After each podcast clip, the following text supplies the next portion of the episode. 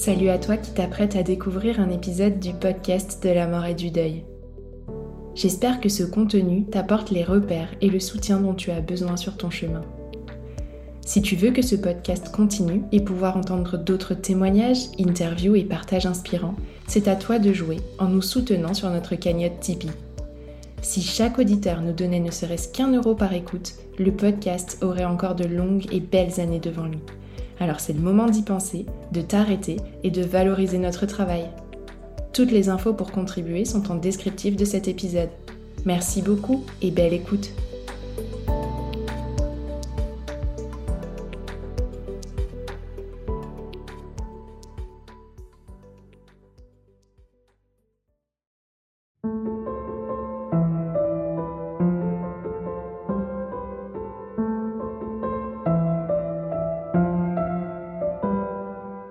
Bonjour et bienvenue sur le podcast de la mort, le podcast qui explore la mort et le deuil sous toutes leurs coutures. Je suis Tiffany, accompagnante professionnelle du deuil et créatrice de ce podcast. Après un mois aux côtés des amoureux endeuillés, entre profonde tristesse et lueur d'espoir, je vous propose désormais d'investir la question de la perte d'un grand-parent. La mort d'un grand-parent semble souvent couler de source, elle est la suite logique d'un cycle de la vie qui veut que, arrivé à un certain âge, on s'éteigne gentiment.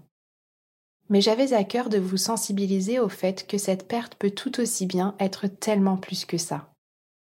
Perdre quelqu'un qu'on aime, c'est toujours perdre quelqu'un qu'on aime, et lorsqu'il s'agit d'un lien d'amour peu conventionnel et au-delà de tout ce que l'on s'imagine habituellement, ou lorsque les circonstances du décès sont difficiles, même intolérables, lorsque tout un quotidien s'en trouve chamboulé, ce deuil peut venir nous bouleverser.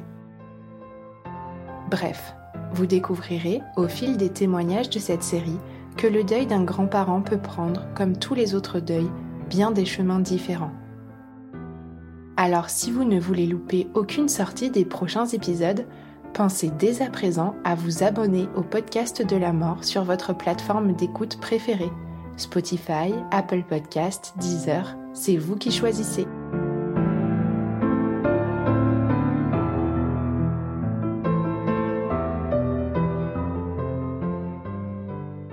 Bonjour, je m'appelle Julie, j'ai 39 ans, je suis mariée et j'ai deux garçons de 13 et 9 ans.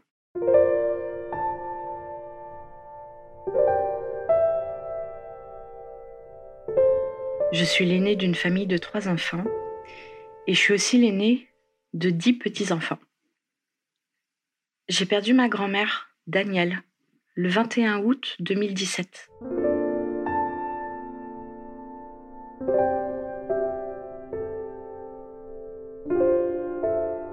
C'était la mère de ma mère, mon unique grand-parent. Après la naissance de sa troisième fille, elle a quitté son mari. C'est un détail de sa vie que j'admire. Pour moi, elle a fait preuve de beaucoup de courage à l'époque pour demander le divorce. Elle avait une grande force de caractère et très envie d'indépendance.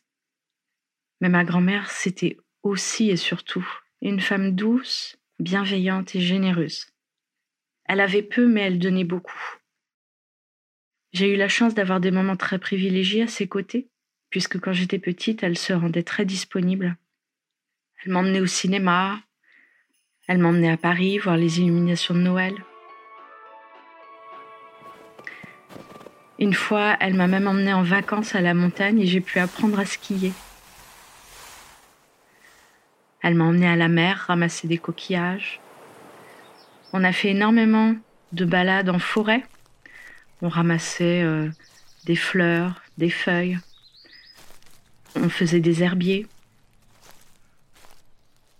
Et on faisait aussi beaucoup d'activités manuelles ensemble, de la pâte à sel, de la peinture, du pochoir, du coloriage. On faisait la cuisine, on faisait du jardinage, du bricolage, de la couture, du tricot. Ma grand-mère savait tout faire. Quand je partais en colonie de vacances, elle m'écrivait tous les jours depuis la maison de retraite où elle travaillait de nuit. Le lien n'était jamais rompu. À l'âge adulte, le lien s'est réinventé et on passait nos dimanches ensemble. La semaine, on s'écrivait des SMS, des mails, on s'envoyait des photos. Voilà, on arrivait à, continuer nos activités et mes enfants participaient aussi à ces moments très joyeux. Je sais qu'ils gardent aujourd'hui de merveilleux souvenirs des dimanches chez Grammy. En fait, ma grand-mère a toujours été présente, dans les bons moments comme dans les passages plus difficiles.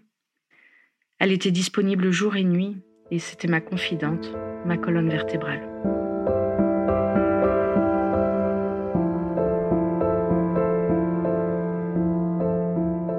Mamie était suivie depuis toujours à cause d'un purpura thrombopénique. En gros, elle avait des soucis de plaquettes, mais elle vivait bien avec sa maladie. Et en février 2017, euh, ses examens euh, n'étaient pas très bons et un diagnostic a été annoncé, la maladie de Waldenstrom. Elle m'a dit tout de suite, ne t'inquiète pas ma Julie, c'est un cancer très lent, je vais pouvoir vivre longtemps avec. Elle l'avait appelé le cancer du vieillard. Le traitement médical s'est mis en route progressivement, une chimio légère. Elle se plaignait pas, mais elle était de plus en plus fatiguée. Et puis au mois d'août, son état s'est dégradé et elle a été hospitalisée. J'ai fait de mon mieux pour aller la voir le plus souvent possible. J'aimais pas du tout qu'elle soit à l'hôpital. Le dimanche 20 août, je suis allée passer du temps avec elle et ce jour-là, j'avais jamais vu ma grand-mère aussi souffrante. Elle arrivait même plus à boire. Je suis allée trouver des soignants et je leur ai demandé de faire quelque chose parce qu'il y avait un gros problème. Et on m'a dit, vous inquiétez pas, elle voit le médecin demain, euh, tout va bien se passer, tout est OK. Ma grand-mère, elle n'aimait pas déranger. Elle pensait toujours qu'il y avait pire qu'elle. Et à l'hôpital, je sais que c'était pareil. C'était la patiente idéale. Mais ce jour-là, quand j'ai quitté l'hôpital, j'étais habitée d'une étrange sensation, une grande appréhension. Il y avait quelque chose qui avait changé qui allait pas et j'osais pas pousser au pire et à l'impossible. Donc je suis rentrée chez moi. Et le lendemain, le lundi 21 août, j'étais au travail et j'ai reçu un appel pour me dire que son état s'était fortement dégradé. Elle était dans le coma. J'ai quitté mon travail, j'ai filé à l'hôpital. On m'a demandé d'attendre dans une petite salle. Et là, un médecin est venu, il m'a demandé de m'asseoir. Donc là, j'ai senti qu'il y avait quelque chose de grave. Et il m'a annoncé que ma grand-mère était morte. Je suis restée toute seule dans cette pièce. J'étais complètement désemparée. C'est comme si je venais de basculer dans un de mes pires cauchemars. Parce que oui, il m'arrivait parfois de rêver que ma grand-mère était morte et je pleurais tout ce que je pouvais la nuit. C'était terrible. Donc j'ai pas compris l'annonce. La terre s'est complètement ouverte sous mes pieds et je réalisais pas ce qui se passait. Je voulais juste voir ma grand-mère et, on me demandait d'attendre. Quand on m'a enfin autorisé à la voir, ben je j'y croyais pas en fait. C'est comme si euh, elle était endormie et puis qu'elle allait se réveiller. Dans les heures et jours qui ont suivi, j'ai reçu beaucoup de messages de condoléances, de soutien, dont un qui m'a particulièrement marqué et qui disait Je suis certaine que tu sauras lui rendre un bel hommage. Et c'est grâce à ce message que j'ai pris conscience que, bah oui, il allait y avoir euh, une cérémonie d'adieu. Et, et j'avais envie de prendre part à cette cérémonie, j'avais envie de prendre la parole. Donc chaque nuit, j'allais rendre visite à ma grand-mère dans sa chambre funéraire. Et, je lui parlais, et j'écrivais, et je préparais euh, l'hommage que je voulais lui rendre euh, le vendredi. Mamie avait évidemment tout prévu. Hein. Euh, encore une fois, elle n'aimait pas déranger, elle voulait pas que ses filles aient à s'occuper de ses obsèques. Donc voilà, elle avait donné des instructions très claires.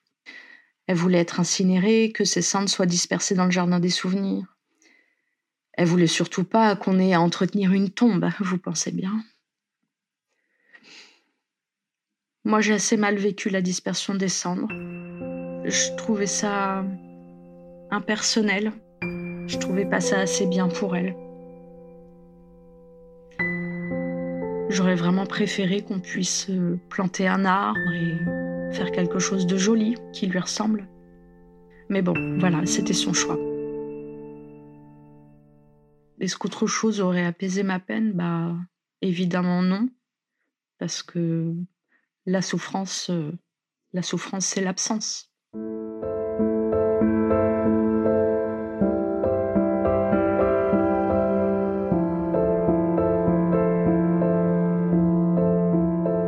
Les mois qui ont suivi son décès, je me suis retrouvée comme euh, amputée d'une partie de moi. J'ai été très très ralentie dans mon quotidien, j'avais plus de repères. Je la cherchais partout et tout le temps. Et pendant plusieurs mois, et je crois que ça a duré quelque chose comme deux ans, au travail comme à la maison, j'étais vraiment qu'une ombre. Mais j'ai eu la chance d'être très entourée, réconfortée, soutenue par euh, mes collègues, mes amis et évidemment ma famille. Ils m'ont regardé euh, tous les jours euh, avec cette tristesse et ils pouvaient rien faire, quoi. Ils étaient impuissants. Mais ils ont respecté mon rythme. Ils se sont montrés patients et empathiques. Ils m'ont entouré de tout leur amour. Et je suis vraiment reconnaissante d'avoir été si bien entourée. Je sais que c'était pas facile de me voir pleurer autant et ils en ont aussi souffert de me voir comme ça.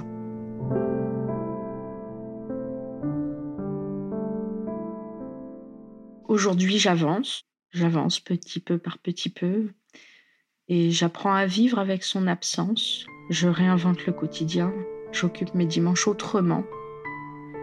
Mais l'absence, euh, Ouais. Elle me manque énormément.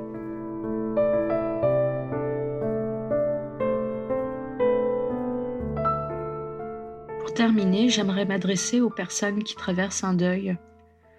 Si vous avez l'impression que votre vie n'a plus de sens et que plus rien ne sera possible après la perte de cette personne que vous aimiez tant, soyez patient et soyez doux avec vous-même.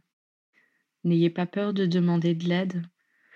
Ne retenez pas vos larmes et surtout ne vous excusez pas d'avoir aimé si fort. Parce que je crois que quand on souffre autant, c'est qu'il y avait quelque chose de très fort. Et puis bien sûr, mes derniers mots sont pour mamie. Je t'aime, ma petite mamie, je t'aime de toutes mes forces. Merci Tiffany de m'avoir euh, permis ce témoignage. Merci beaucoup.